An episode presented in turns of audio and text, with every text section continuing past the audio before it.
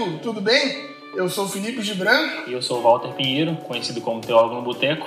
E esse é o ORPcast. Hoje temos o privilégio de receber aqui a Bruna Camilo. Seja bem-vinda. Muito obrigado por topar o nosso convite. Olá, muito obrigado pelo convite, gente.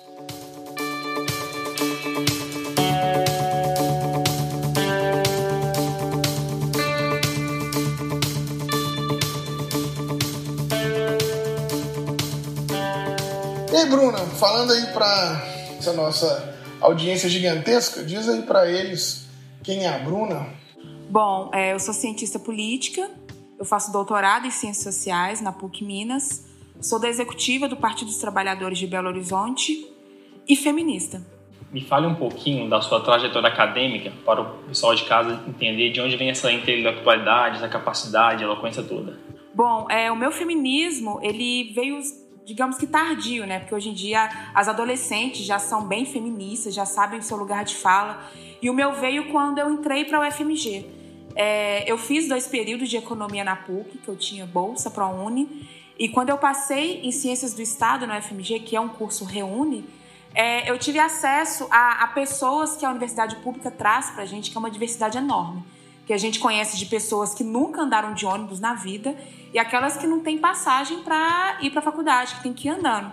Então, a partir desse momento que eu fui ver a realidade de como que é a sociedade mesmo, né, que a gente a gente lidava com várias coisas, eu comecei a me inserir na, no movimento estudantil. Eu participei do Centro Acadêmico de Ciências do Estado, CASSE, participei do DCE em 2013, na gestão Pés no Chão, e a partir desse momento eu fui inserida é, nesse contexto sobre mulheres, nesse contexto sobre feminismo. E eu comecei a me interessar muito é, sobre política, né? Política era o que eu respirava diariamente, tanto pelo curso, que é o curso de Ciências do Estado, ele é voltado para essa área de política, de, de, administração pública, e o próprio DCE mesmo, que eu, ali eu entendi muita lógica, né? Porque acaba que não, o Partido dos Trabalhadores apoiava o DCE, o Levante, né? E outras organizações estudantis. Então eu comecei a entender como que a política funcionava e principalmente qual era o meu lugar ali enquanto mulher na universidade pública e na sociedade. E a partir desse momento, me organizando enquanto feminista, me organizando na política, é, eu comecei a me interessar pela ciência política em si. Então, nesse meio tempo, eu fiz intercâmbio é, através da UFMG, eu fui para Portugal. É, eu me interei muito sobre a política social comparada e via como que Portugal e toda a Europa se interessava muito pelas políticas sociais do Brasil. E como que a gente não valoriza tanto que é importante, tanto que é importante as, as, as políticas de, de transferência de renda, é, o, o, o SISU em si, o Reúne, que são cursos novos né, que o governo apoiou para a construção, o próprio ProUni. Então, voltando, eu entendi que, eu, que a, a, minha vida era na vida acadêmica, eu precisava transferir e também receber o conhecimento que os espaços das universidades me dão. Aí, em 2017, eu me formei em Ciências do Estado e já passei em mestrado na Ciência Política na UFMG. E na ciência política, eu trabalhei sobre o contexto do conceito de patriarcado dentro da ciência política. E estudando muito sobre o patriarcado, eu entendi que a própria academia pouco se discute sobre o patriarcado em si. É, no meu, na minha dissertação mostra que é, artigos de conceito A1 e A2 falam muito pouco sobre o que é o patriarcado sempre se entende como é entendido que é patriarcado e vão para conceitos mais gerais, não que não sejam importantes, mas a questão da, da a cota né, na, nas eleições, a questão da subrepresentação, que é muito importante, mas que pouco se discute sobre o cerne do problema da, sub, da, da subrepresentação e subjugação da mulher na política. E com o fim da minha, da minha, da minha dissertação, com a minha escrita, eu fui para eu fui tentar o doutorado em outro espaço. Eu achava que era importante eu ir para outro lugar, entender a lógica de outro espaço e não me formar apenas na UFMG. Não que não seja importante, é super importante se, se é, ter o seu espaço na UFMG, mas eu queria entender qual que era o outro espaço. E eu tentei o doutorado na, na PUC, passei com, com excelência e eles me ofertaram uma bolsa muito importante, que é que eles pagam mensalidade e me dão a bolsa de doutorado. Então, assim, a responsabilidade de pesquisar gênero, pesquisar feminismo e patriarcado dentro de uma instituição católica é muito importante demarcar esse espaço. Então, eu vi que era, era necessário eu ir para esse espaço. E não me arrependo, é um espaço que eu tenho sido muito bem recebida, é um espaço de resistência também, porque o corte de gastos da educação também fere a PUC, não é só instituições públicas. Então, hoje em dia, meu, a, a minha militância enquanto feminista, ela vai para além da política, ela vai também para a academia, porque ser mulher na academia não é fácil, né? é uma resistência diária. Você está falando de é, ser mulher na academia, e esse é um assunto assim que a gente precisa de pensar é, com um pouco mais de cautela, porque é, graças a Deus as mulheres estão chegando. Cada vez mais você vê é, as mulheres nesses espaços de pesquisa. Mas ainda pode-se dizer que é um espaço pouco franqueado para mulheres. Você tem poucas pesquisadoras, você tem poucos, inclusive, incentivos para as mulheres seguirem nessa carreira acadêmica. Algumas universidades, é, parte das cadeiras inteiras são todas masculinas. Então, sei que você falou um pouquinho disso, mas como é que é ocupar esse espaço é, acadêmico nesse ambiente que aparentemente é predominantemente masculino? Sim, é muito complicado se manter enquanto mulher na academia, porque a gente percebe é o maior número de mulheres, na, é, maior número de pessoas na graduação são mulheres, mas a partir do momento quando vai para mestrado, doutorado e professor universitário se tornam homens. Então a gente tem que pensar o que, que acontece para a mulher ela parar em algum momento e o homem se, se destacar nesses espaços. Ou então, é, né, no ciclo básico nas escolas de ensino fundamental, no berçário, no ensino médio, nem no ensino médio, até o ensino fundamental, quem predomina são as professoras, as tias, né? Porque na, no ensino primário são as tias.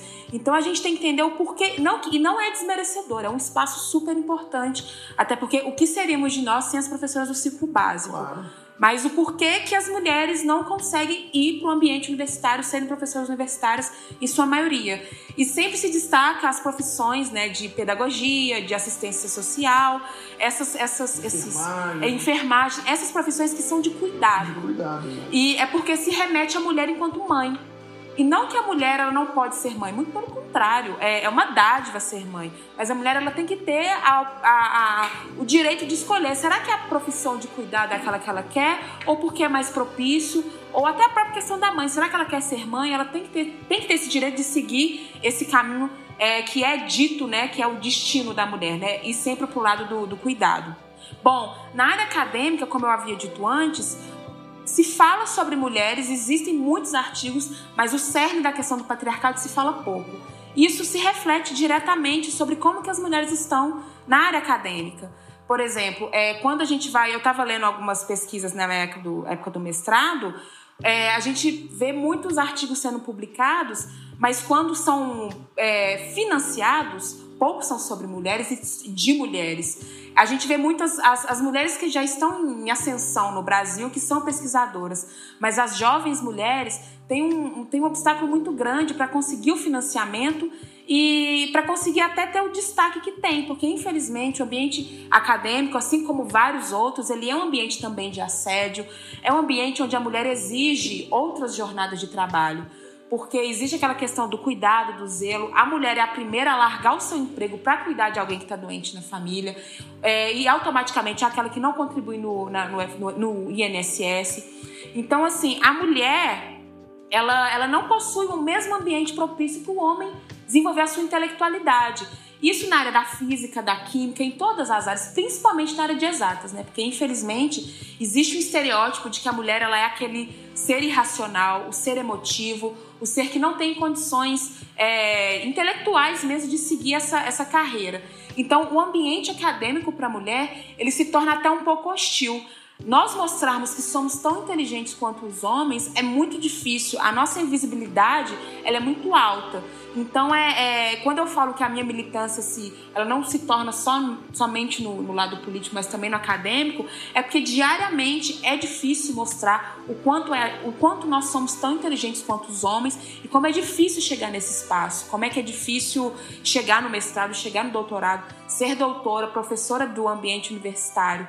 E principalmente, né, como eu disse antes, as jornadas duplas e triplas. A mulher ela precisa trabalhar, precisa sustentar, por vezes tem filhos, por opção ou não, às vezes é um acidente. E a bolsa de, de fomento do governo não tem essa questão muito bem definida sobre a licença maternidade. Então, às vezes, a mulher tem que abandonar o, o espaço de, de pós-graduação por motivos, por, por exemplo, como ter filho, né? Então acaba que as mulheres vão ficando de lado, elas vão ficando para trás, ela tem sua graduação incompleta, ela tem as suas, os seus estudos incompletos. Então é isso que a gente tem que pensar, a gente tem que ter essa, esse pensamento crítico de por que, que as mulheres vão ficando para trás e por que a maioria da, dos espaços é, de destaque estão os homens. E não que eles não tenham que estar, eles têm que estar lá, mas também a gente tem que reconhecer que as mulheres sobre as mulheres que também estiveram naquele espaço e que conseguiram inovações tão tanto quanto os homens. É, na sua última fala, você falou um pouco sobre as mulheres que não ocupam esse espaço de intelectualidade. Na semana passada, nós entrevistamos uma teóloga, doutoranda em teologia, que ela fala justamente dessa mesma realidade dentro das igrejas e nos espaços de intelectualidade da teologia. Só que ela parte de uma narrativa, de uma sustentação, de um discurso do patriarcado dentro do texto bíblico que foi incorporado nas igrejas e posteriormente na sociedade. Você que não é desse ambiente que é o mesmo dela, partindo de uma é, universidade pública, uma universidade privada, estudando feminismos e ciências sociais, qual, qual você diria que é o principal motivo das mulheres não ocuparem esse, esses espaços? Você diria que é uma ética machista que está diluída na sociedade ou você diria que é outro fator? Eu diria que é uma ética machista na sociedade, porque ela está na nossa estrutura. Assim como o racismo está na nossa estrutura, é, o patriarcado também está. E quando a gente fala quando está na estrutura, o que, que é? Ela está intrínseco, ela está na nossa sociedade, ela está de, e de uma maneira perversa, porque ela é invisível, a gente não vê. É, muitas vezes, é, nós que, né, eu particularmente que me considero não, é, que sou branca, né, que não sou negra, está é, intrínseco em mim por em algum momento cometer algum tipo de racismo mesmo que inconscientemente. E a mesma forma dos homens, e a mesma forma do mercado financeiro, o mercado de trabalho, as escolas. É, automaticamente se colocam as mulheres como mulheres que, têm, que são irracionais e que elas estão ali pelo zelo, estão ali pelo cuidado. E isso diminui, você desqualifica a inteligência da mulher. E por mais que a gente tenha avançado e avançamos muito, se a gente for ver em menos de 100 anos, a mulher ela avançou muito.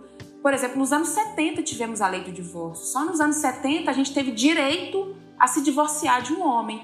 A gente teve direito à pílula anticoncepcional nos anos 60 e 70. Então, assim, veio um boom de evolução e, a, e cada vez mais que a gente tem essa evolução, a gente entende mais ainda o quanto a gente ainda está preso nessa estrutura, nessa lógica machista, de, que, de entenderem que a mulher ela tem outros papéis ditos naturais de cuidar da sua família do que ir para a academia, do que ir para o mercado de trabalho e para espaços que são ditos masculinos, né? Que é principalmente na área de exatas. É, é um pouco isso, assim, é, é uma lógica que a gente não vê ela existe, está na nossa estrutura e é completamente machista.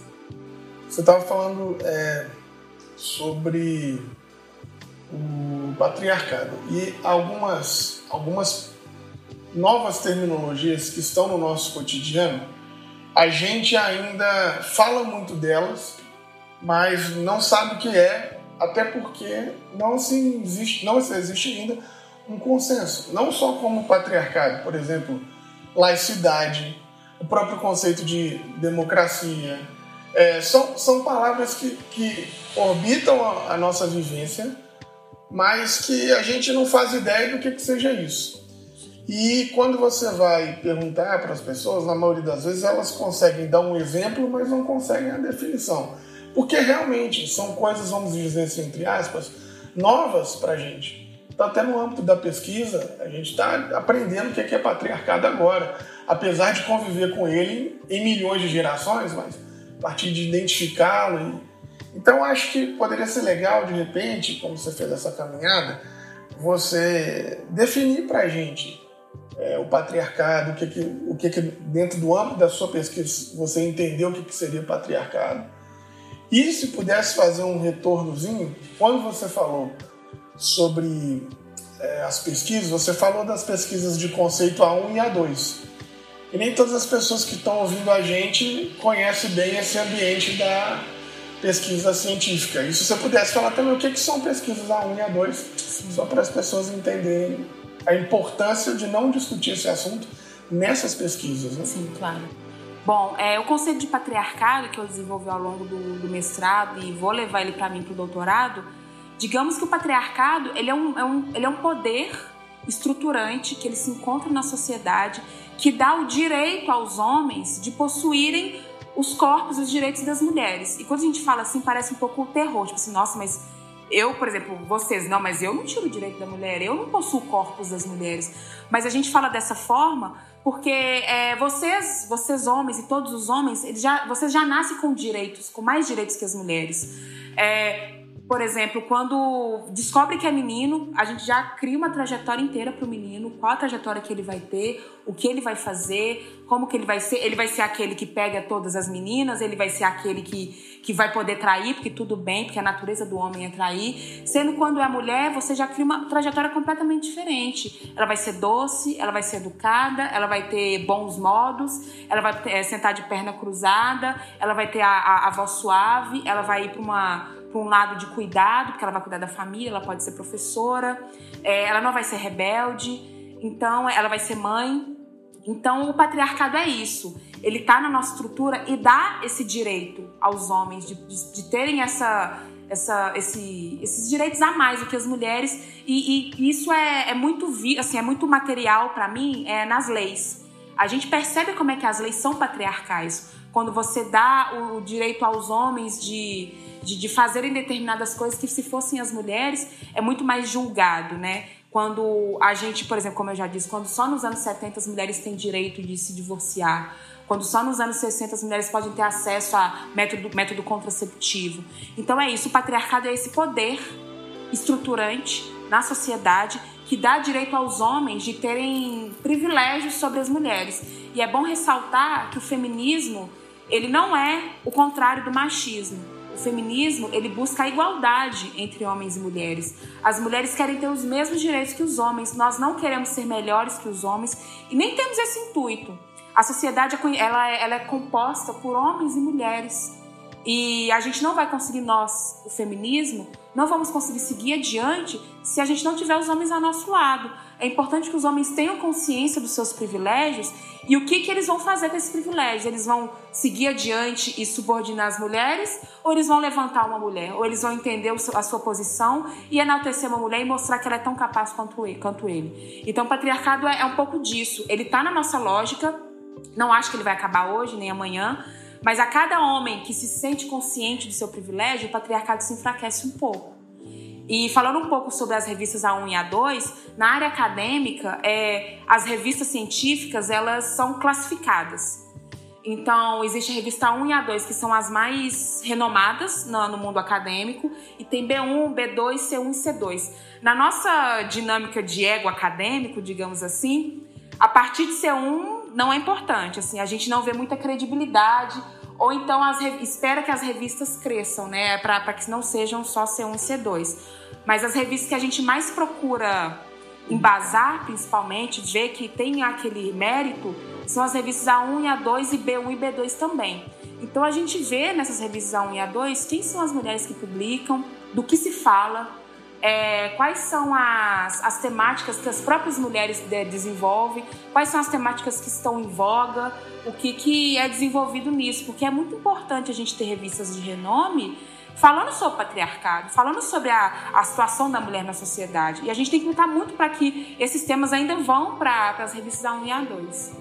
Eu estava numa roda de conversa há pouco tempo e, e esse lance do machismo me incomoda muito, porque é, né, eu, aí, aí falo na posição de um, de um homem, por ser brasileiro, então é, ocidental, europeizado, machista de nascença. Então não tem. Nasci aqui nessa sociedade, não tem escolha. Você, pode começar a tentar diminuir o seu nível de machismo, mas é uma coisa que. E aí, falando disso, eu estava pensando, gente, mas é lógico que tem, as mulheres também são machistas, elas reproduzem é, essa a dinâmica machista, mas no machismo tem um objeto que somos nós. Então, e pensando nisso, eu propus uma roda de umas colegas que estavam discutindo sobre igualdade de gênero. Assim, gente, mas eu acho que se o machismo tem esse lance né, de nós homens sermos os maiores causadores da, desse problema, a gente devia pensar numa, numa estratégia de conscientização é, dos homens. E eu fui quase apedrejado, porque eles falaram, é, mas aí começou, agora a gente vai ter que mais uma coisa pra gente dar atenção pros homens. E beleza, eu fiquei calado, não, desculpa, não devia nem ter falado, me perdoa, segue o rolê aí. Mas eu fico pensando nisso. Cara, não, não deveria, porque em, em, em muitos ambientes o machismo está tão internalizado que a gente nem percebe. Por exemplo, coisa básica, no, no, na, numa casa, um homem e uma mulher, o cara deixa o prato sem lavar porque ele sabe que a mulher vai lavar. Exatamente. Então, assim, é, ah, o cara é cruel. Ele, não, ele não está pensando nessa crueldade. É uma cultura que o cara foi levado. Então, se não houver um diálogo, talvez, para fazer esse cara refletir que deixar o prato sem lavar é um ato machista, não é só ele ser folgado, não é só ele, ele sei lá. Uhum. Ele, ele sabe que vai ter uma mulher que vai fazer esse trabalho, né? Então, acho que assim, se não houver um. A coisa não funciona, entende? É, o, o, a igualdade de gênero partindo só da discussão com as mulheres, ela, ela tem um fator limitador, não- ou não, eu tô viajando. Não, sim, eu tenho um fator limitador, porque, igual eu disse, sociedade tem homens e mulheres. Então, a partir do momento que você é, conversa, por exemplo, aqui no Brasil, só com 52% de um lado e os homens ficam sem esse diálogo, como é que a gente vai conseguir seguir? Como é que a gente vai, de fato, conseguir é, desqualificar o patriarcado, diminuir isso? É, tem se falado muito, eu estou super a favor de grupos de homem que discutem masculinidades.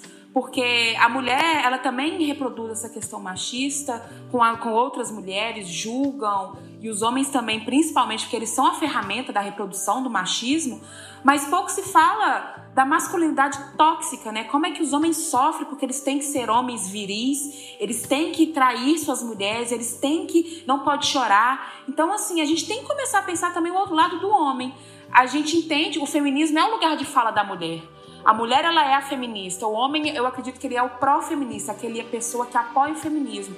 Mas a gente tem que dar atenção quais são as, as masculinidades que estão na nossa sociedade. Aquele homem que é agressivo, que ele também sofre. E o porquê que ele sofre, por que, que ele, ele é muito duro? Alguma coisa na criação, alguma coisa que falaram para ele ter que ser. Então a, a discussão das masculinidades, elas têm que, entrar, elas têm que é, andar em conjunto com o feminismo, porque você, a gente discutir só o no- nosso lado, nosso empoderamento enquanto mulher, não vai adiantar muito se a gente continuar tendo que bater de frente com os homens como eles estão em sua maioria, né? Com os homens com seu machismo inconsciente. A gente tem que alertar os homens sobre as formas que eles, que as ações que eles têm. E eu tenho certeza que no diálogo, na conversa, muitos deles vão entender a posição de opressão que eles estão. E é muito importante a gente seguir lado a lado entendendo o lugar de fala de cada um, sem, a, sem, a- sem ocupar esses espaços, sabe? Acho que é, é no respeito, no diálogo e, e tentando levar em consideração a igualdade, né? Que é discutindo a masculinidade e o feminismo, que é, é o caminho comum, né? A igualdade. Tentando exemplificar isso que você está dizendo. É, por exemplo, dentro do campo político-partidário, a gente já tem os homens que estão nas estruturas de poder. No Brasil, então, homens brancos é quem faz a política partidária. E quando a gente não tem esse trabalho de conscientização, na minha, na minha leitura, a gente tem uma coisa muito próxima dessa legislação ridícula da cota de mulheres na, na- nas candidaturas. Por que, que eu falo que a legislação é ridícula? O princípio da legislação era maravilhoso, mas como se não tem uma discussão com esses caras que detêm o poder, se tornou uma legislação de fake news, porque você coloca mulheres fantasmas para cumprir a cota e, e e a exigência da legislação, mas isso não realmente significa mais mulheres sendo representadas ou mais mulheres tendo voz nos espaços políticos partidários. Então eu fico pensando nisso, assim, é, co- como quase tudo, né?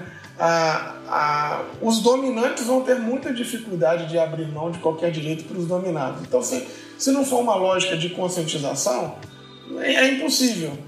E aí, dentro desse, desse rolê que eu estava te falando, inclusive da, dessa legislação, sei que você está nessa caminhada da executiva por agora e tudo, mas eu queria saber se você consegue dizer para a gente como que funciona essa perspectiva dessa nova legislação, da exigência de ter mais mulheres nas candidaturas, se você, se o seu recorte é parecido com o meu, mas ou se você acha que não, acha que diferente disso a legislação é importante, o que que você, como que você viu isso dessa última candidatura que teve isso como exigência e o que que você acha dessa ideia de ter entre aspas, né, a cota de mulheres lá?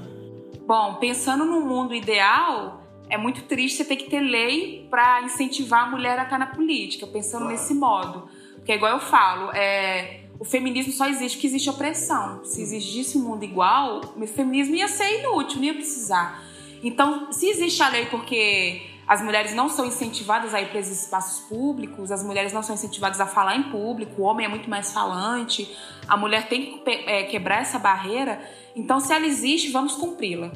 Por mais que seja muito triste ter que, ter que ter lei para isso, então vamos cumpri-la. Só que, tanto a estrutura do judiciário quanto a estrutura dos partidos, ela é muito machista também.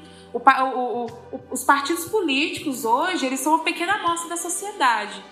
E os partidos também são, são patriarcais. A partir do momento quando você vê quais são os homens que estão na estrutura dos partidos. E aqui eu não, não discrimino algum partido, eu falo de todos no geral. É, como que é difícil para a mulher se inserir nessa estrutura partidária e principalmente as mulheres né, que são vistas como, como laranjas. O que, que são as laranjas? Quando você usa uma mulher para captar aquele recurso e aquele recurso é transferido para um homem. Geralmente todos são homens. Quando a, a mulher ela, ela, é laranja, o, a, a, verba da sua candidatura vai para um homem. E, e, isso é muito complicado porque você usa de uma pauta feminista, você coloca uma mulher, você instrumentaliza ela no partido para conseguir dinheiro para o homem. E o homem geralmente vai ser classe média, branco e já inserido nessa estrutura partidária. E o problema de tudo isso é quando elas são descobertas, o partido é descoberto nisso, a, a sanção é muito pequena. Se não me engano, não existe nenhuma multa, nem algo tipo que faça o partido pensar de fato. Vamos parar de colocar mulheres laranjas nas candidaturas. A, a, a justiça é falha, a própria lei é falha. É, eu faço parte da Associação Visibilidade Feminina. E a gente, através da associação, a gente faz questões de empoderamento da mulher a partir de artigos, de pareceres, e a gente atua diretamente na Câmara dos Deputados lá em Brasília. É, teve um, um, deputado, que eu esqueci o nome agora, que ele propôs um projeto de lei para acabar com a lei de cotas. E a, a, a justificativa dele é que a lei de cotas não funciona. E de fato, ela não funciona como deveria funcionar. Embora na nossa última eleição subimos de 10 para 15% de representação no Congresso, ainda sendo muito baixo. E a nossa, o nosso parecer foi justamente no seguinte: de fato, somos subrepresentadas, a lei não funciona como deve, mas não é acabando com a lei de cotas que vai resolver a questão das mulheres. Muito pelo contrário, vai piorar. E tudo vai ficar uma terra sem lei nessa parte, porque as mulheres vão voltar a ser laranjas como eram antes, e ainda existem. É, não vai existir nenhum tipo de impedimento para que as mulheres sejam instrumentalizadas dentro dos partidos políticos. Então, o que tem que ser feito com a lei de cotas é ser aprimorada é colocar uma sanção é, mais pesada para que os partidos tenham entendimento que a mulher ela é um espaço importante. Por exemplo, no Partido dos Trabalhadores, a, as mulheres foram é, um ponto muito importante na construção do próprio partido, que hoje, justamente, é, esse mês é um mês de aniversário? de aniversário do PT. 40 anos. 40 anos do PT. E as mulheres tiveram um papel muito importante na construção do partido. E isso hoje eu vejo o partido muito mais aberto para as discussões das mulheres. Por exemplo, a gente tem o projeto Elas por Elas, que vai apoiar as candidaturas das mulheres dentro do partido. E a fiscalização para não ter mulheres laranjas está sendo muito maior. Então, quando a gente fala na, no, no, na lei de cotas, ela sim está muito falha mas não é acabando com ela agora que isso vai resolver. A gente tem que aprimorar e a partir da lei tentar conscientizar principalmente os partidos que são, né, o que ele é estruturado maioria por homens, que a, a importância da mulher dela se candidatar, incentivar essa candidatura, é procurar a base, sabe, ir nas igrejas, ir nos mercados, ir nesses espaços que a, a base está presente, e incentivar as mulheres a partir disso. É, então, é, é, é acho que para mim o principal a principal ferramenta de acabar com essa subrepresentação e acabar com essa questão das mulheres laranjas é o partido. Se o partido não tiver consciência que ele é estruturado a partir de homens e dá espaço para as mulheres, não vai, não vai avançar e a, a lei de cotas vai continuar como ela está. É, eu quero fazer um recorte, eu vou voltar um pouquinho na, na pergunta anterior do Gibran sobre o lugar de fala que você constituiu, porque nas minhas experiências como homem tentando ser pró-feminista, eu tenho a mesma experiência do Gibran a gente nasceu numa sociedade que é patriarcal, machista, e a gente é muito difícil se desvencilhar desse, desse quadro, dessa ideia de ser machista. A gente nem percebe que é tão machista, mas nesse exemplo que o Gibran deu de lavar o prato, isso é muito claro. 99,9% dos meus amigos deixam o prato na pia porque alguém vai lavar e esse alguém é a mãe ou a irmã. E isso é muito diluído, isso é bem tranquilo assim. É, mas pensando na, você como acadêmica, quais seriam as suas é, dicas e conselhos para a gente conseguir fazer com que os homens que não estão na academia pensando isso que a gente está pensando como pró-feministas entendam que eles são machistas, entendam que eles, é, com a maneira deles se comportar, eles prejudicam é, não só as mães dele e as irmãs dele, mas como todas as mulheres. Porque as justificativas que eu vejo na tentativa de se distanciar do machismo é que assim, ah, mas e se fosse a minha mãe? E se fosse a minha irmã? Esse discurso é bem, tipo assim, caricato e, divulgado nas redes sociais, mas a gente não tem que pensar a mulher como mãe ou como irmã, porque é como se fosse uma propriedade. Se ela tá perto de mim e eu tenho uma relação afetiva, aí eu vou pensar nela. Mas não, deveria ser com todas as mulheres, deveria ser uma luta contra mim mesmo, porque eu estou errado como ser humano. Sim, exatamente. É, é, sua fala foi muito propícia. Assim, é, é, dessa forma que o homem deveria entender. E como que a gente vai né, combater ou então tentar diminuir o machismo? Saindo da área acadêmica, eu acho muito importante. Eu acho que a área acadêmica ainda é muito elitizada. Então, é, é um exercício para a academia se despir desses egos que a gente acaba adquirindo durante a, a, a carreira acadêmica e ir para a rua conversar com as pessoas que trabalham, que tem. Não que a gente não trabalhe, mas aquele, aquela galera que vai de 9 às 18, às vezes não tem espaço para ter acesso à cultura, às vezes não teve a oportunidade de estar na universidade. A gente precisa começar com essas pessoas. E como que a gente vai conversar com essas pessoas e apontar que ela é machista sem. sem assustar, porque isso assusta, né? Sem o feminismo assusta. Também, né? Exatamente, sem agredir. O feminismo assusta, o machismo assusta. Quando você fala, ah, você é machista, isso assusta.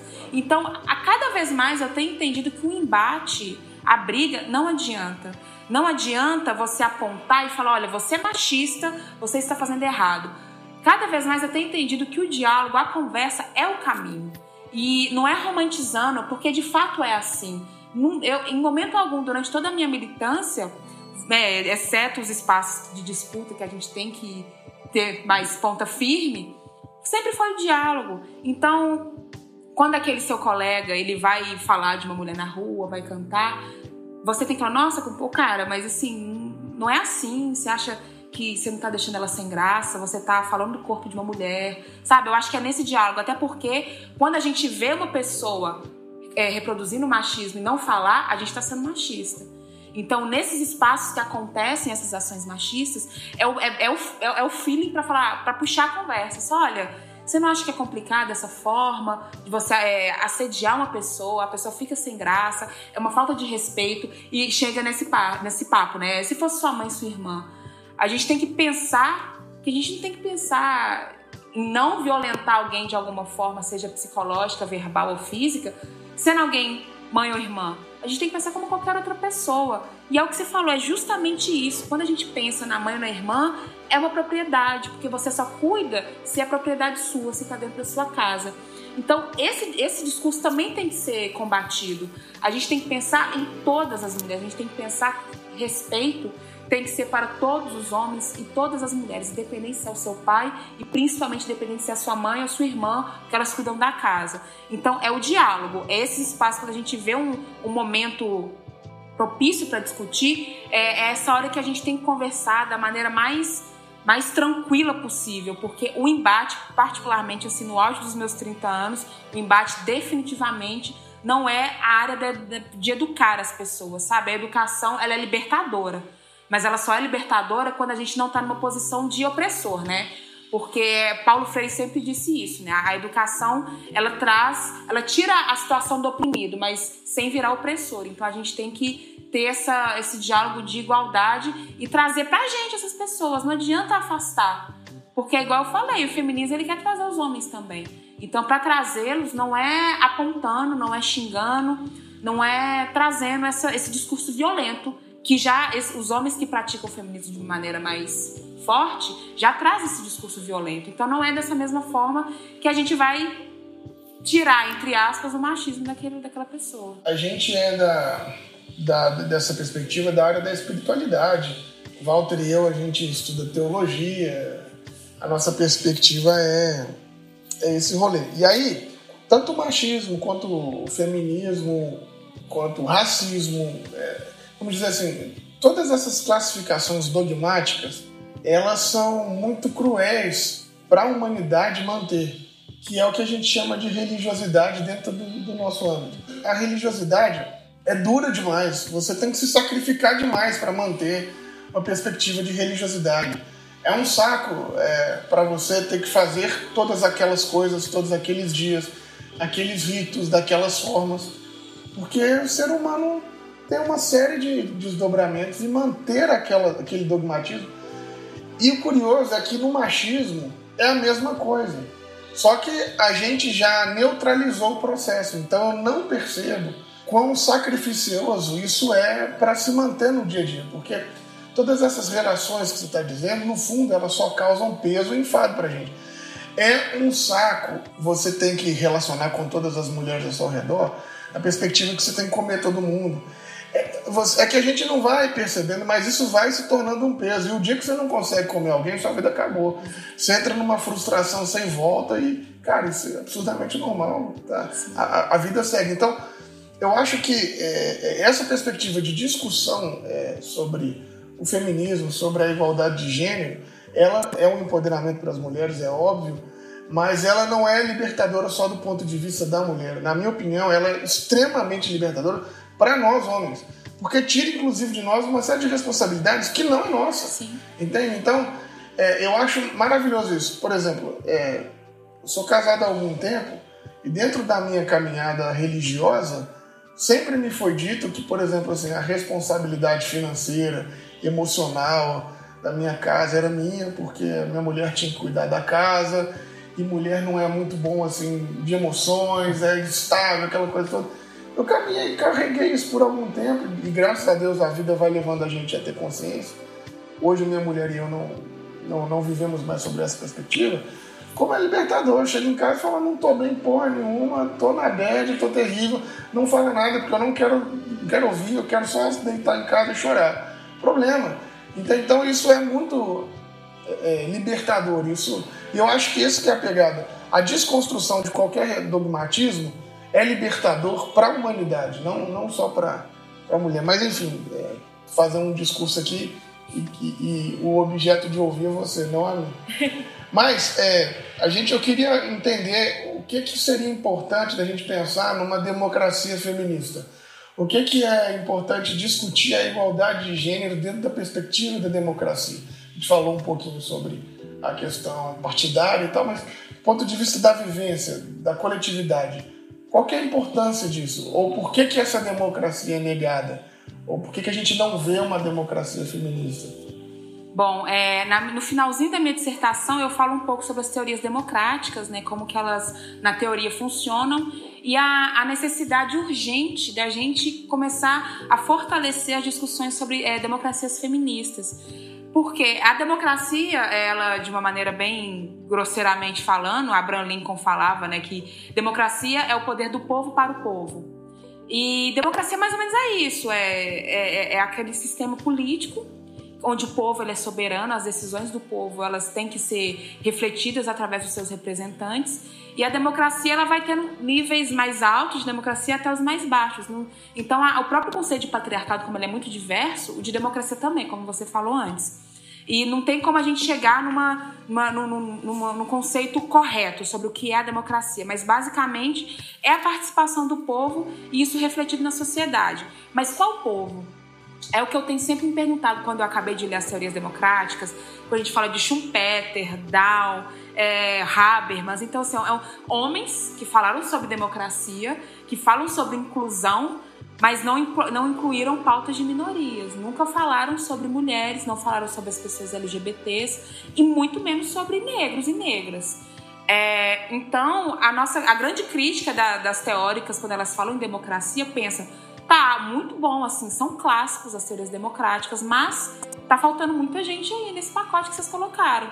Então a democracia feminista é, é para esse sentido, é para de fato a gente ter uma democracia que discutimos a questão da mulher, discutimos negros, negras e as pessoas LGBTs. E nessa, nessa, nessa lógica sobre a democracia feminista, eu fiquei pensando, será que de fato em algum momento a gente teve uma democracia então? Porque as mulheres são subrepresentadas. As pessoas negras são mortas diariamente a cada minuto. Pessoas, o Brasil é a pessoa que mais mata pessoas LGBTs no mundo. E olha que o Oriente Médio é, tem leis muito rigorosas, até que matam pessoas LGBTs. E mesmo assim o Brasil consegue ser a pessoa que mais mata. E é o, o país que mais baixa filmes eróticos de pessoas trans e travestis. E existe uma contradição muito grande nisso. Então, como é que a gente tem que falar em democracia se essas pessoas não estão representadas? É, como que a gente vai falar que é, a gente vai seguir numa democracia feminista sendo que a gente não consegue colocar metade metade no Congresso Nacional? Então, a democracia feminista ela tem que se pautar nisso.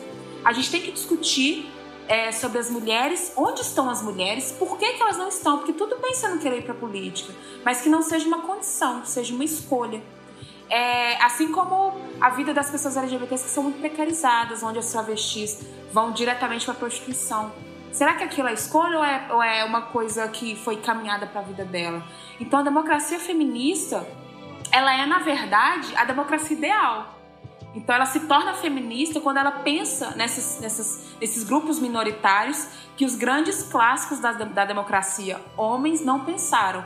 Habermas, depois de um tempo, ele falou: não, vocês têm razão. É, quando eu falo povo, é mulher. Quando é deliberacionista, quando a gente vai colocar alguém para representar, também inclui mulheres. Mas, assim, foi para tentar colocar pano quente, porque, na real, as únicas pessoas que foram pensar que essa democracia que eles contam não é a democracia que a gente precisa foram as mulheres. Então, no final disso tudo, democracia feminista é a democracia ideal que todo mundo deveria ter nos seus espaços.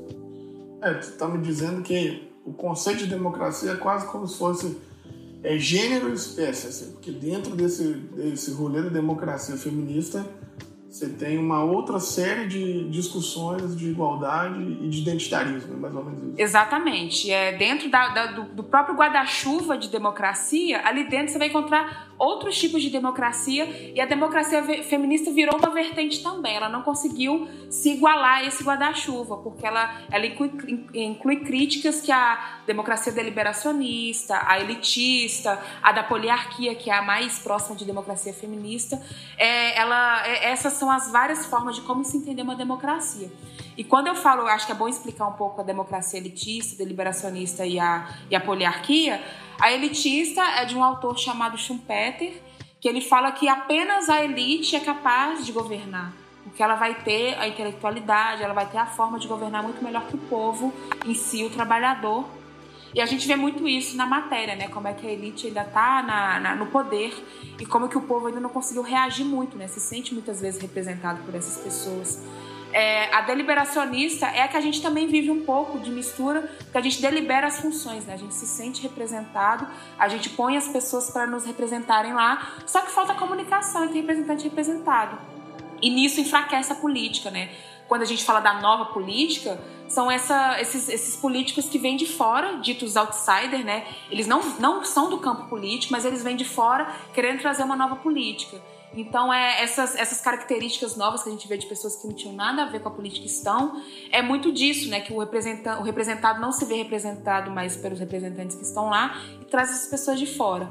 A poliarquia, ela é o tipo ideal, assim. Eu vejo a democracia feminista muito próxima da poliarquia. Porque quando você tem uma poliarquia, é quando você tem liberdade de expressão, você tem o direito de, de, de se eleger e, e, e representar alguém, você tem é, liberdade e visibilidade para os grupos é, minoritários, você tem é, a, a, o direito à cultura, à segurança. Então, a poliarquia no, no, no, mundo ideal acaba que vai muito em conta com a democracia feminista.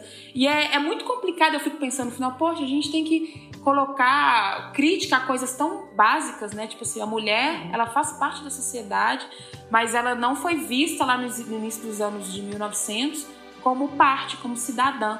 Então agora a gente tem que rediscutir a democracia e se de fato algum dia a gente viveu num, num, uma amostra grátis de democracia, em que momento que a gente de fato pode ter experimentado alguma democracia, sabe? É importante a gente pensar nisso, e importante principalmente para não, não permitir que as pessoas se afastem da política. E a democracia é isso, é rotatividade de poder, é disputa de espaço, é quando você vai até a associação do seu bairro, discute melhorias para o seu bairro. Tudo isso é política tudo isso faz parte da democracia. E principalmente questionar o nosso representante e sempre reivindicar o direito ao voto. É, eleições é algo muito básico numa democracia, tanto que na ditadura militar também tinha eleição. Então não pode ser um definidor da democracia, mas é essencial. É muito importante a gente ter o poder do nosso voto.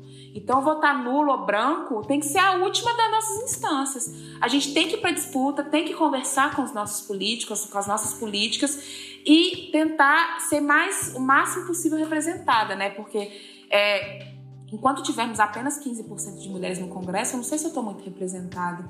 Quais são as pautas que estão sendo defendidas para as mulheres no Congresso? Então, democracia é isso tudo. E democracia feminista é isso um pouco mais. A gente tem que discutir da, das categorias minoritárias, dos LGBTs, das pessoas negras, das mulheres. E quando a gente chegar nesse ápice de discussão, eu acho que aí sim a gente vai estar falando de uma democracia plena. E aí sim, não poderemos, digamos assim, precisar de falar de uma democracia feminista ou de um feminismo. Assim, é, não sei se eu vou estar vivo, mas eu quero muito um dia falar que eu sou igual a um homem perante a sociedade. E plastificando isso que você disse, há menos de um ano, não sei quanto tempo, o Congresso estava fazendo uma discussão sobre o aborto. E você pensa, é, nós temos 85% de homens discutindo sobre o aborto que vai ter a ver de gestação, maternidade, maternagem talvez é, seja um ambiente que nem, nem por empatia ele conhece. E, e é um assunto que, que influenciaria demais a nossa sociedade. Então, isso que você está dizendo, essa crise, esse é um exemplo plástico.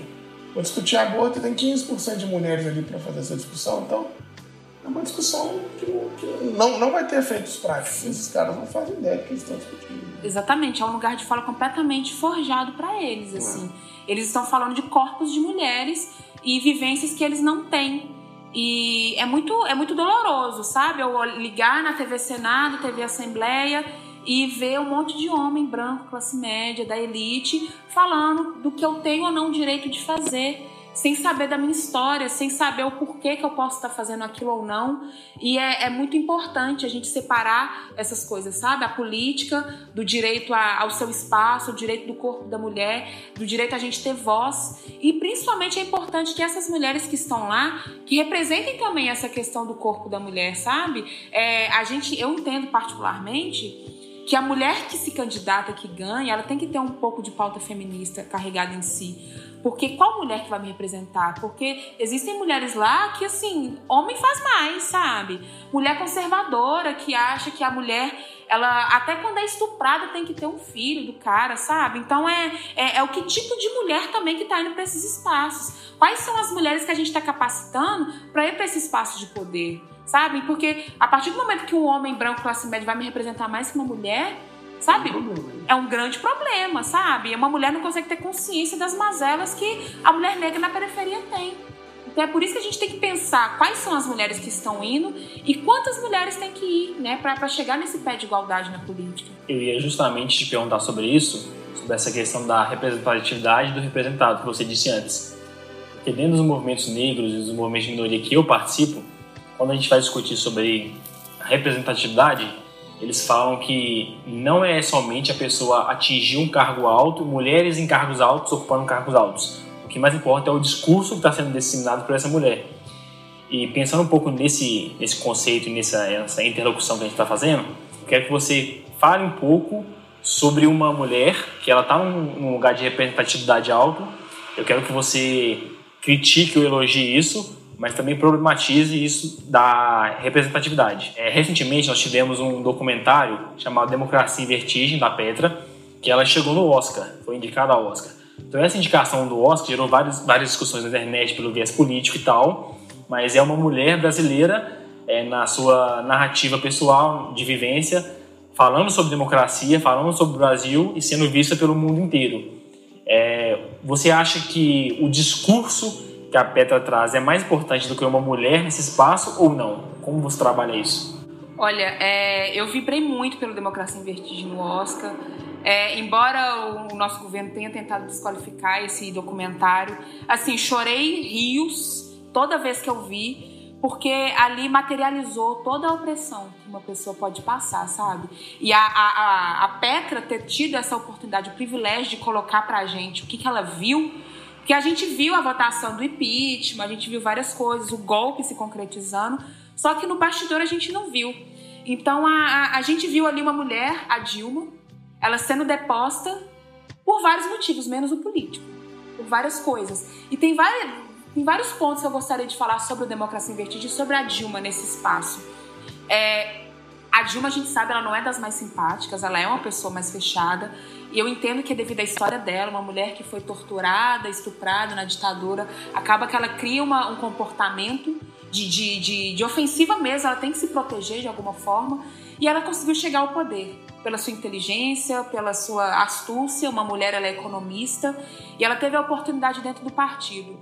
Mas é, eu percebia que não era só o jeito dela que estava ali, a forma que ela tinha que se comportar. Ela estava no, no mais alto cargo do país, ela tinha que ter comportamentos ditos masculinos. Ela tinha que ser grossa, ela tinha que ter ser racional, ela tinha que falar é, grosso como um homem, ela tinha que se comportar como um homem, entre aspas. E como que eu percebo, vendo outras mulheres em, em cargos altíssimos, como que ali elas têm que absorver características masculinas para serem minimamente respeitadas. E uma imagem que me afeta muito é quando a, o preço da gasolina aumentou no governo da Dilma e fizeram adesivos com ela de pernas abertas para quando colocasse a gasolina era uma era uma, uma, uma, imagem de estupro ali. E como que sempre se afeta a mulher nas formas mais violentas. O estupro é histérica né? Quando teve o, a, a, capa da Veja falando que ela era histérica mas quando o Bolsonaro foi ter algum tipo de ação parecida ele era um leão. Então é como que a mulher, a, a Democracia em Vertigem me mostrou muito além do que a Dilma sofreu, muito além do que eu imaginava. E como que o patriarcado estava ali materializado nos homens votando a favor em nome da família. Homens ali que depois tiveram vários tipos de escândalo, que ali não estavam em nome de Deus. Gente, pelo amor de Deus, levar Deus ali no nome do Congresso apoiando aquele golpe machista, patriarcal, sabe? É, sinceramente, Deus deve ter olhado assim: meu pai, meu filho, o que, que a gente fez? Onde é que a gente errou para ter gente falando dessa forma em nosso nome? Sabe? De uma maneira tão violenta. E depois, para mim, é como ver como é que a, a Dilma era forte. Depois do, do, da, da votação do golpe, ela saía, tipo assim, gente, tipo, é um absurdo que está acontecendo, mas ela não se abalava, sabe? E, isso me mostra o quanto que as mulheres são mais fortes do que a gente mesmo imagina. E, e a gente tem que ser grato pelo que a Petra fez, fez sabe? É, a gente para mim já foi uma vitória, ela tá no Oscar, sabe? Ter ido lá mostrado democracia. E a, o documentário que ganhou a diretora ela fez um discurso super próximo da democracia. Ela leu, ela leu um trecho do manifesto comunista sabe de Karl Marx. Então é e era uma mulher era, tão representante quanto tão representada quanto a Petra ali. Então a, a, a, gente tem que pensar em como que as mulheres ocupam esses alto, o alto escalão dos cargos e como que elas se mantêm lá que deve ser muito doloroso. É uma, uma opinião uma experiência pessoal minha. Eu fui estagiária de uma da Secretaria de Saúde do Estado e uma mulher em algum momento ocupou o cargo nosso, o mais alto cargo da, do grupo. E nunca era pela competência dela. Eles falavam que ela tinha dado para o secretário e assim ela conseguiu o cargo dela. Nunca é pela competência. E o quanto que a gente sofre com isso, sabe? Inclusive, no exemplo que você deu da Dilma, sempre as críticas que você vê é, sobre a Dilma na internet, nas redes sociais, nunca são críticas técnicas à questão da economia, que algumas pessoas vão fazer na academia, mas é sempre sobre a Dilma é, ser uma mulher burra ou ela ser um fantoche do Lula, é sempre tirando a mulher do protagonismo e como se ela fosse, tivesse um homem, ela precisasse de uma figura masculina para ela poder existir, para ela poder ter poder e tal. Exatamente isso. É como que nunca foi sobre a economia. Por isso uhum. que eu sempre falo e reforço que foi um golpe. Porque o FHC fez a mesma coisa que ela fez. Tirou o dinheiro e colocou em outro lugar. O, o, próprio Lula já fez. Aqui no governo do estado já é, é comum. Embora pedalada fiscal seja um crime, a, a, forma que eles faziam não era configurado crime. Então, a partir do momento que a Dilma fez, foi uma janela para para conseguir tirar ela de lá. E a gente sabe o contexto, era Eduardo Cunha, ele só levou adiante o processo de impeachment porque o PT não, não, não votou para que ele fosse presidente da Câmara. Então, assim, tem todo um jogo por trás, que foi a Dilma a principal vítima disso. É, e a burra, é a histérica, É, eu, eu concordo quando faz a discussão sobre os erros econômicos que ela fez. Eu sei que o Dilma II, no segundo governo, não foi um bom governo, nos dois anos que teve. O primeiro ano do o primeiro, o primeiro governo que ela teve foi um governo complicado, porque ela não conseguiu. A, a crise pegou muito forte, ela não tomou boas decisões. Mas se fosse, gente, um impeachment sobre as questões econômicas, eu concordaria. Se fosse uma votação não em nome da família e não em nome de Deus com, com argumentos bem fundados, eu concordaria. Mas não dá para concordar com a forma que o golpe foi feito. Não dá para concordar com, a, por exemplo, as, as agressões que a Manu W sofreu na campanha, quando ela, a filha dela apanhou, sabe? É sempre a mulher no foco da agressão. É, o, Haddad, o Haddad não sofreu nenhum tipo de, de violência como a, a Manu sofreu. É, as mulheres não sofrem, a, os homens não sofrem na política as mulheres sofrem. Então é, é sempre levar para o naturalizado. Ah, não, ela é burra, ela é emotiva, deixa ela lá, sabe? Tipo assim, tira ela desse cargo e põe uma coisa mais, mais a ver com a mulher. Então é quando a gente conseguir desnaturalizar e desmistificar essa imagem que colocam na gente como mulheres bem primitivas, sabe? É, é, irracionais. Eu acho que a gente vai ter conseguido uma grande parte do patriarcado ter ruído, ah. sabe? a, da forma que a política se encontra, gente, assim, eu acho que a nossa geração tem que lutar muito ainda. Embora a gente já tenha avançado muito, a política ainda está muito patriarcal. Eu tenho é uma divisão é muito grande do, do, do da figura Dilma. Uma dívida é, com ela pela figura, pela história, e uma enxurrada de críticas pelas ações dela enquanto governante. Mas é, eu retirar uma presidente porque eu estou insatisfeito com as medidas que ela adota, eu não acho isso de maneira nenhuma benéfica do ponto de vista de uma democracia. Eu tenho outros mecanismos dentro da democracia para pressionar as ações desse governante que o impeachment. Então, assim, é, eu poderia passar aqui o podcast inteiro só narrando as ações da Dilma que, para mim, foram é, pontos fora da curva. Mas isso não é, é, ou isso não legitima uma retirada de um presidente ou uma retirada de uma presidente.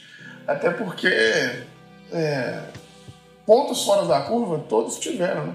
Inclusive, por exemplo, eu, eu que sou da área do direito, é, uma das, uma das, sei lá, piores decisões que eu que começou todo esse decréscimo dos, dos nossos direitos, por exemplo, é uma reforma da Previdência que foi assinada pelo Lula, que para mim é um cara que eu tenho maior estima do ponto de vista dos governos. Então, é, a, a, a, minha redação, claro que a gente está falando de neoliberalismo, de imperialismo, de tudo isso, mas a minha redação é que o impeachment da Dilma ele é muito mais impulsionado pelo gênero. Eu acredito que se fosse o Dilma, não teria rolado o impeachment teria rolado outro enxavo, outra conversa, outro rolê, mas como é uma mulher, a gente não respeita muito, tira essa mulher daí, que ela tá fazendo merda. Exatamente. Então, só que a gente vai falar isso, os caras falam, ah, não, você tá viajando. Cara, não tô, brother. Pedalada fiscal por pedalada, o, o que ela fez é ínfimo, enfim.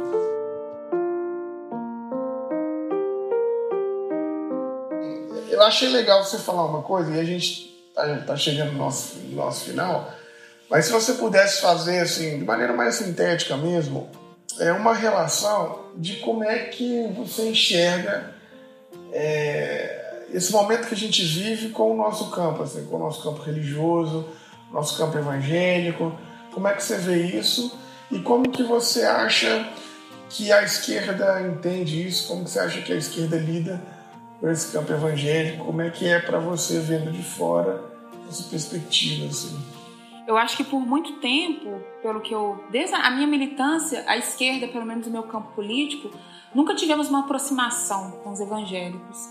E eu, e eu sempre achei isso muito. Eu fiquei muito incômoda com isso, sempre muito incomodada, porque é sempre. É, o lado de cá, do movimento estudantil, da, da esquerda que não é religiosa, demonizavam os evangélicos por serem todos conservadores, todos daquela imagem que, que a gente não queria para a nossa sociedade. É, e por outro lado, o grupo de evangélicos, tantos progressistas, que, que não tinham espaço dentro dos próprios partidos, dentro dos próprios grupos de esquerda, mas que dentro da sua igreja estava militando. Então existia um hiato, uma lacuna muito grande desses grupos, assim, evangélicos de esquerda, progressistas e a esquerda. Então, é, teve uma, uma entrevista agora há pouco tempo do Lula falando que temos que nos reaproximar ou aproximar dos evangélicos. É, eu concordo muito com ele. É, tem que existir essa, essa aproximação, reaproximação e principalmente um processo de escuta, porque a fé é uma coisa que cada um tem, é individual e que nos fortalece muito. E que ela não tem que ser a, a arma de guerra, muito pelo contrário. É, o nosso Estado é laico, a gente recebe todos os tipos de religião e temos que respeitar todas as religiões e entender que existem opiniões que vão fortalecer muito a política. E a fé da pessoa não pode ser vista como um, um, um, um, artigo de uma Constituição. Ela tem que, tem que ser vista como uma forma da pessoa se manifestar, da forma da pessoa se fortalecer.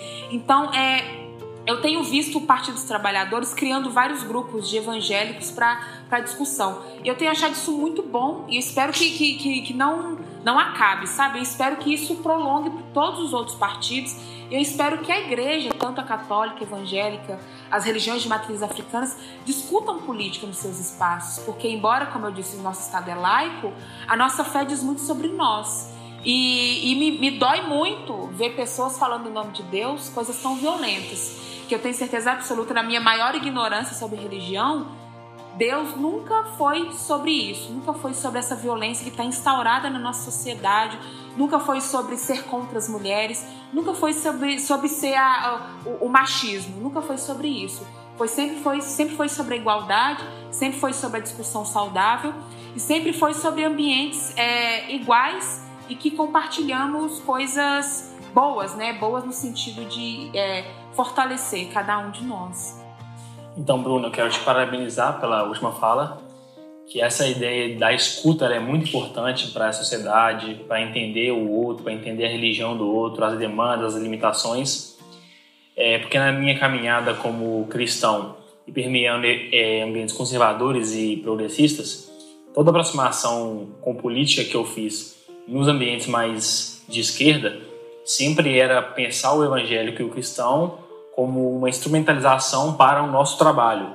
Isso sempre deu errado, isso sempre vai dar errado, porque aquele sujeito tem uma história, como você disse, a religião não é uma coisa de fim de semana para ele, é ele, é o ser humano ali. Então, sair desse ambiente político para poder ouvir o outro é, ser humano que discorda um pouco de você é muito importante para esse diálogo entre as pessoas, entre a sociedade. E já indo para o final, é, para o pessoal de casa saber sobre você, é, quais são as suas redes sociais, os seus e-mails, para eles saberem sobre o seu trabalho, sobre a sua, a sua tese, sobre as suas publicações. Democracia é isso, gente. Democracia é escuta, democracia também é debate, mas democracia também é respeito, né? É, cada, é respeitar cada um na sua individualidade, mas também pensar no coletivo.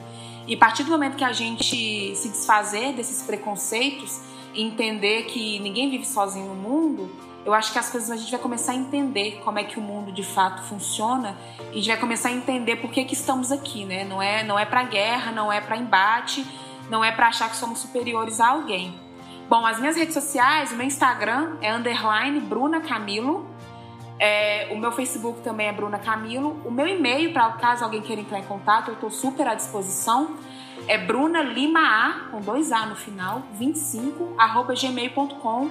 E eu tô super aberta para debate, para conversar. É, cada vez mais eu tenho entendido que só dessa forma que eu vou me formar enquanto pessoa feminista. O ambiente acadêmico é muito importante para mim, mas eu só vou me ver enquanto pessoa quando eu vou para face a face com a pessoa e conversar com aquela mulher que acorda 4 horas da manhã e vai só dormir 10 horas da noite, para o cara que é trabalhador, para o negro, para a negra. Eu acho que essa é a maior formação que o ser humano pode ter. A academia, o status é uma coisa legal, mas a formação da vida ela é muito mais importante.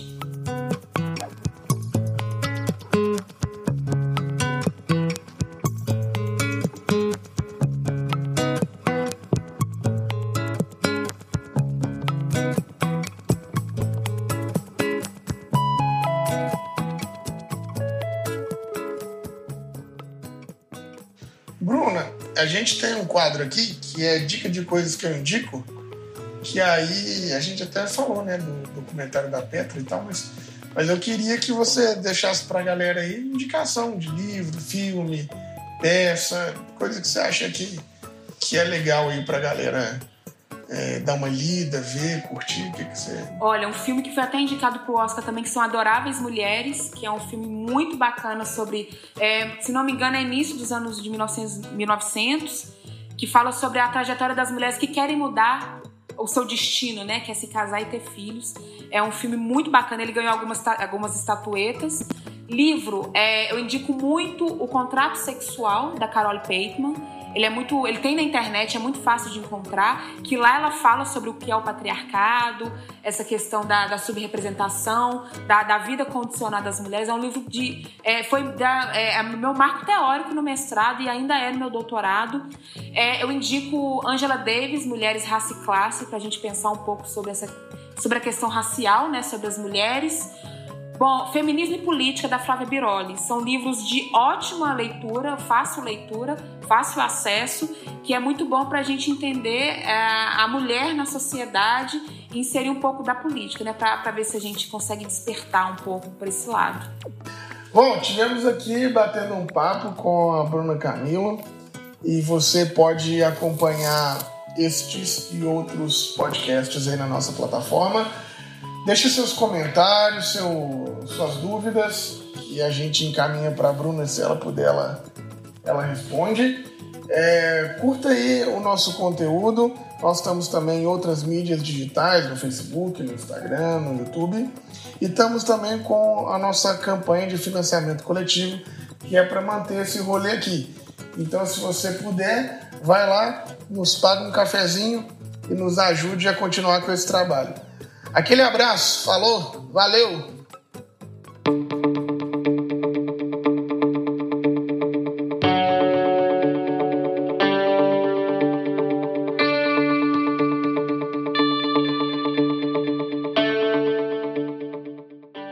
Esse podcast foi editado por Felipe Bubarelli.